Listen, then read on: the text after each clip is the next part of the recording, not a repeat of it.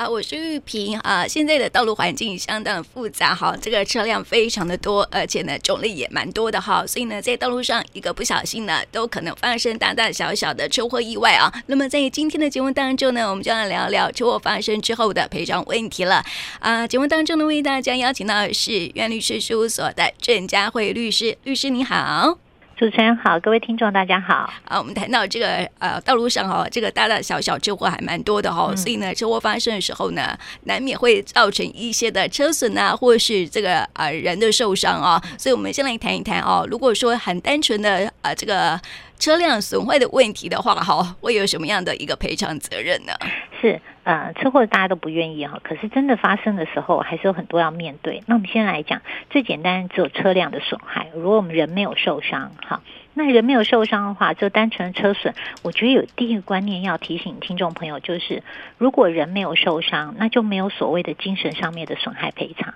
好，很多人会呃，一有事故发生，他第一句话就会说啊，我为了处理这个车祸，好，这个呃浪费了很多的精神，好，所以我要请求你赔偿我这个精神上的慰抚金，好，就先喊了一个价格出来。那这个部分我们可能要先跟大家提醒哈，我们呃因为法律规定的关系，我们关于这个精神上损赔呢，我们目前只限于人的身体受伤，好，就是你的健康啊，你的精神啊，好，这个部分好，那受到损害的时候，那才会有所谓的精神上损害赔偿。所以如果单纯的就车辆受伤是没有的，好，这是第一个要提醒观众朋友的。那第二个部分就是说，好，那我们今天呃，应该说很幸运哦，就车辆损坏了。那损坏的时候该怎么赔？好，很多人会拿着这个呃修车厂的维修单，就说，哎，我这台车修了十万块，好，所以就要求对方的保险公司或对方的肇事者说，来十万块赔给我。那有没有发现，其实常常这个时候，这个保险公司提出来的价格其实是不到十万块的。嗯，没错。好，这个就是因为说，其实大家都知道哈，车辆会有所谓的折旧。常常我们会说，哎，这个落地就先打八折了。其实，在维修上也会有这个问题，因为实际上这个车辆呢，它其实包括车上很多的部分，有零件呐，好，那会有很多的这些其他烤漆啊，或者这些，好，所以你在维修的时候呢，就会有所谓的折旧，就是说。车辆的维修单，大家如果仔细看，它其实会包括了大概三个大部分。好，一个就是零件的维修，一个就是工资，再有时候他们会把烤漆会另外再列出来。那目前会认为说呢，关于零件的部分哈是会有所谓的折旧，那就会依照你的这个呃出产的年份哈，它会有一个计算表。那有些人说，那有些很老旧的车辆怎么办？哈，就是说老旧车辆还是要维修啊。老旧车辆它现在也都还在开呀，你不能说它的这个呃年限很高，所以价值就是零。好，所以目前呢。呃，我们目前比较常用的一些折旧表，大概会是认为说是五年，就是说车辆的使用是五年。可是如果超过五年以上的，它其实基本上大概还都是会有这个十分之一的认为它的残余价值。好，所以不要担心。很多人说，那我如果是开了一台很老旧的车子，是不是就都没有获赔？哈，只是说获赔的金额比较少。所以就提醒这个听众朋友，呃，如果车子有维修的时候，那就是你会被扣掉折旧。所以目前是零件的部分会折旧，那关于工资的部分就不折旧。好，那这样就知道说，哎，大概这台车子会获赔多少。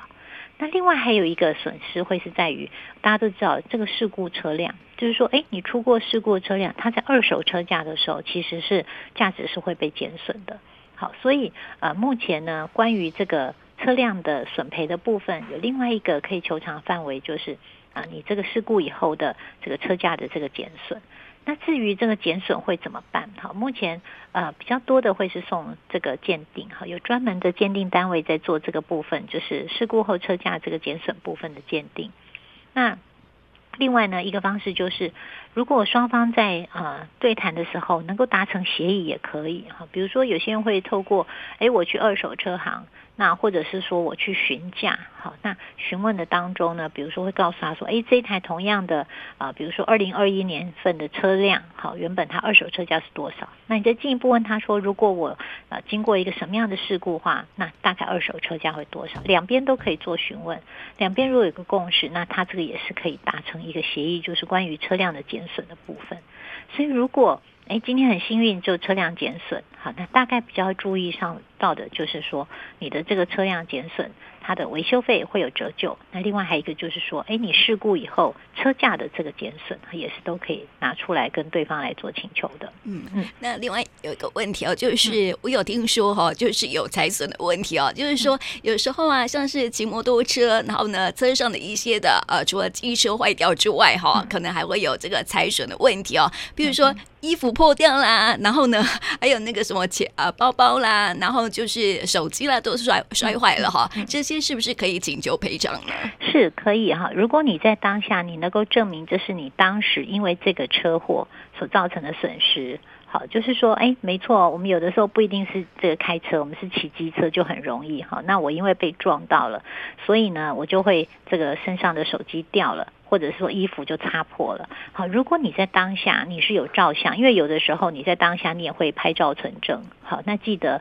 这些东西拍照存证也是可以来做请求。那当然一样，它也会有所谓的折旧问题，哈，手机也一样，手机也会有折旧嘛，衣服也是会有，好，所以这个就是呃另外一个嗯可以请求，但是注意还是会有折旧。那我们顺便一个提。就是说，其实有另外一个，就是会有所谓的余有过失，哈，就是说对于这个事故，你有没有这个过失？比如说，哎，两方车辆擦撞，好，那呃，我们说的这机车呢，它可能肇事责任是百分之三十，那撞它的呢，这个汽车呢，啊，肇事责任是百分之七十，那我们刚刚讲的这个赔偿金额就会有肇事责任。以后呢，依照这个比例下去分担。好，比如说，哎，刚刚这个机车的人，他说啊，我的手机因此坏掉了，我的机车维修是五万块。好，那这个五万块再加上三万的手机，好，全部是八万块。那这八万块你就要先第一次折旧，比如说折旧完以后，那就分别是呃变成是六万块的总金额。好，折旧之后，那。要记得，我们刚刚说了，如果肇事责任上面机车是负百分之三十，汽车负百分之七十，那就记得你的折旧后的这个损失六万块里面呢，就可以请求对方要来赔偿百分之七十，也就是四万二的部分。可以跟对方请求，那另外百分之三十，因为是你自己余有过失，哈，因为我们相信车祸有的时候真的会是双方都有没注意到的地方，嗯，好，那这个百分之三十你就要自己承担，嗯，就是要看肇事比例，是是，嗯，那另外谈到的是呃人受伤的部分，哈，人受伤啊其实很难很很难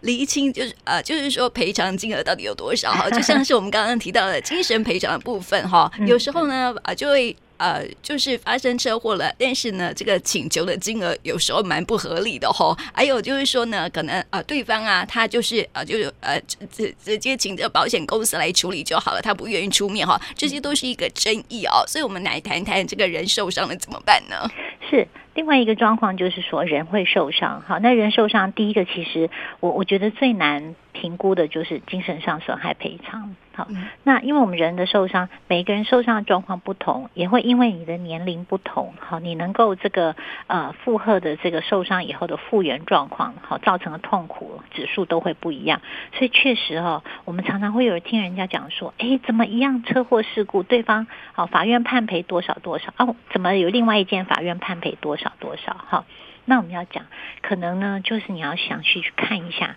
他的这个每一个事故案件，他的被害人的状况哈。比如说，今天一个八十岁的这个老先生被撞了以后呢，同样是肋骨这个骨折，他八十岁他所受的痛苦跟他所承担的风险一定高于年轻人二十岁哈。所以这时候他的精神上的损害赔偿一定会比较高。好，我们要讲这确实也是这样，尤其是在这个上了年纪的人哈，他们的复原或者他们造成的其他的风险都比较高。比如说，哎，同样的这个老年人卧床跟年轻人卧床，哈，可能老人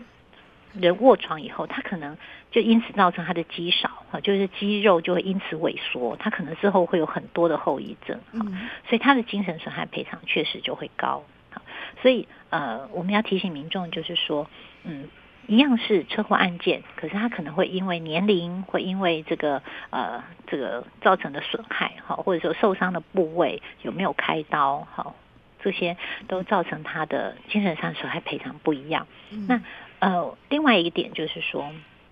我们目前精神损赔的金额也不是漫天的这个呃很高价，对对对，好，大部分有人死亡大概在一百到一百五是最常见的。哈。当当然我们有一些特殊例子，我们会看到大概判到有人死亡，每一个人精神损赔有判到两百左右，但是我们真的很难像国外哈有非常高上千万这种精神损赔，我们比较困难哈。那所以大家在抓精神损赔的时候的数额可能真的也不要抓太高。一原因一个就是，你如果抓太高，可能对方就不愿意跟你谈，他就会觉得说，那我宁可诉讼就好了，因为法院判也不会判这么高。好，如果你开了一个天价，比如说你开了一个一千万的精神损害赔偿，对方就会觉得，那我宁可让法院判，也许法院判我两百万，好，我就不用负担你这么高。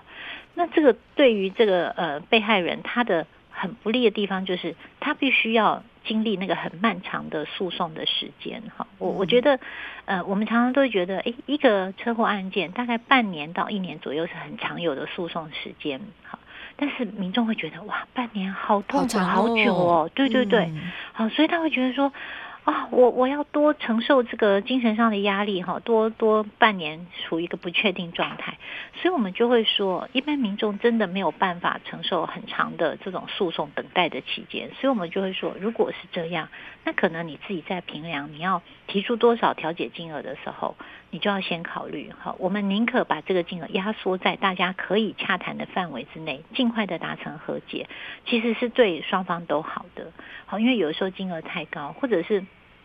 嗯，可能有一些细节，呃，比如说双方太坚持，那就会必必须要历经这个诉讼的过程，好，可能这个都是民众在考虑说我要提出多少赔偿金额的时候可以考量的。嗯，嗯那呃，在医药费的部分呢？对，那呃，其实精神损害赔偿是大家最常碰到。那另外还有哪些可以请求？也是一般民众都都常常会说，我到底要请求些什么？哈，其实它可以分成两个大方向来看。哈，一个就是人受伤了，一个就是有造成死亡结果，一个是没有。嗯，那我们先讲，如果没有造成死亡结果，大概会有哪些？哈，精神上损害赔偿是刚刚说的，一定都会有。嗯，那另外再就是你的医疗费用。好，你的医疗费用，你这个呃自付额的部分，那再来就是说，呃，你因为这个受伤，你可能会有需要一些看护费用或者是辅具，好，这是增加生活上的支出，好，因为你可能这个时候你没有办法这个呃自己自理生活，好，比如说脚上打石膏，所以你要有人帮忙做一些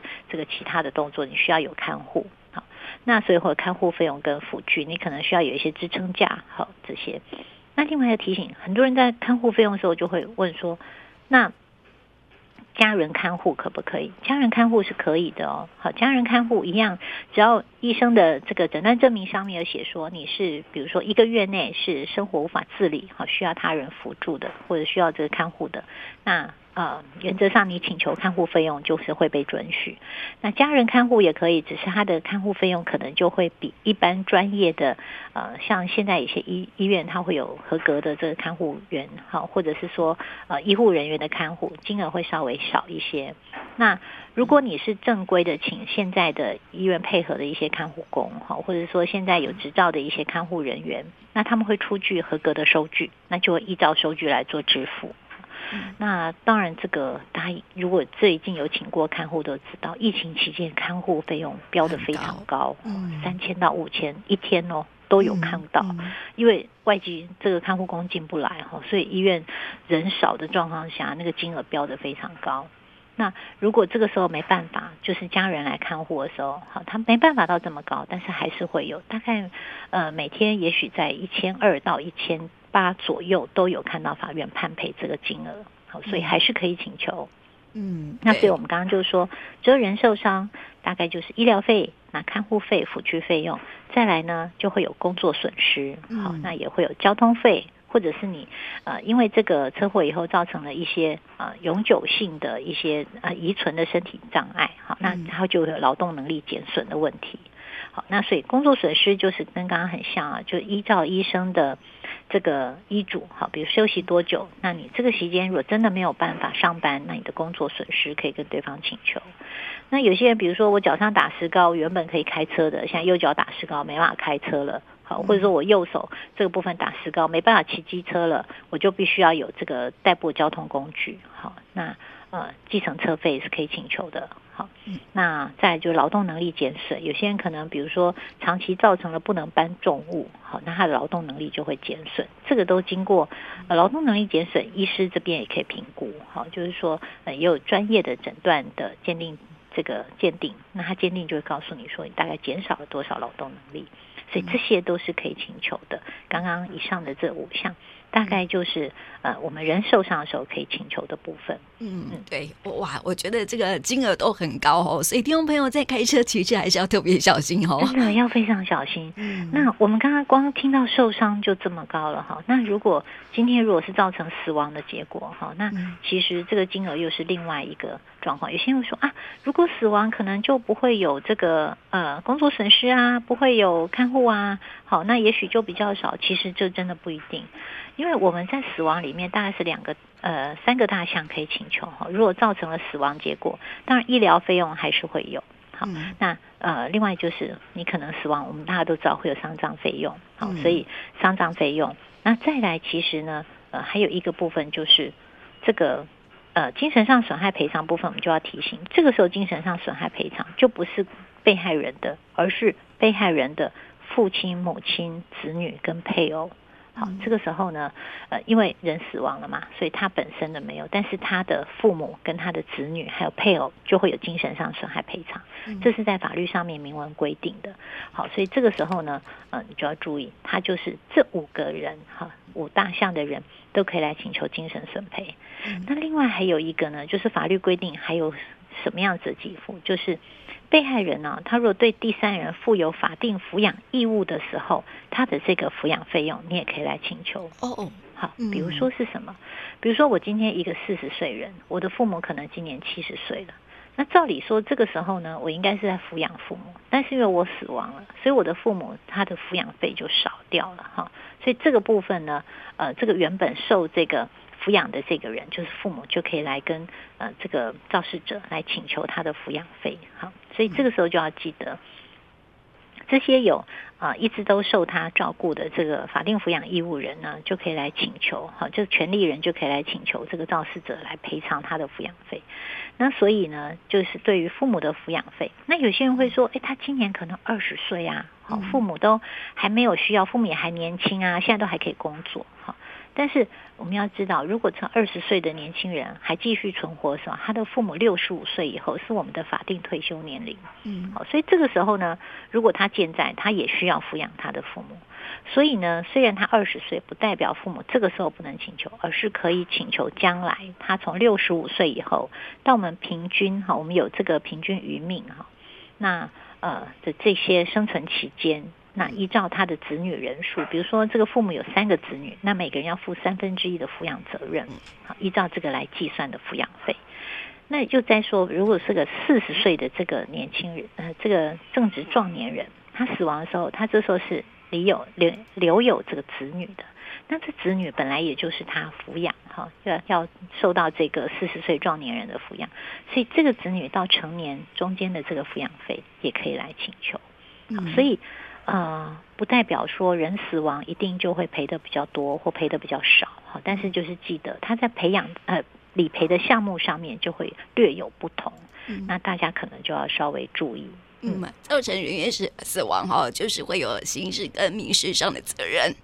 对对、啊？对，其实我们在车祸上面。只要人身有受伤，好，人的身体有受伤，他都都会多一个刑事的责任，好，刑事责任就是说你可能是过失伤害，或者是过失致死，好，所以我们其实也是提醒一般民众哈，就是说，呃，虽然这都是过失造成，但是它毕竟是一个刑事责任，好，如果你今天没有和解，你就会多一条刑事上面的判赔，好，那呃，当然你这部分如果是过失伤害，呃。这个大概在六个月以下可以一颗罚金的几率很高。那一颗罚金现在大概会是每个月以折算哈，就是说一天一千的折算是最常见。我们也看过一天有到三千块折算的哈。嗯。所以如果一天一一千来折算的话，那一个月大概是三万块，六个月就是十八万。嗯、那我们都会说，这个十八万还不如拿来赔给这个被害者。好，那达成和解以后，这个刑事部分也不会判，也不会判多一个这个，不管是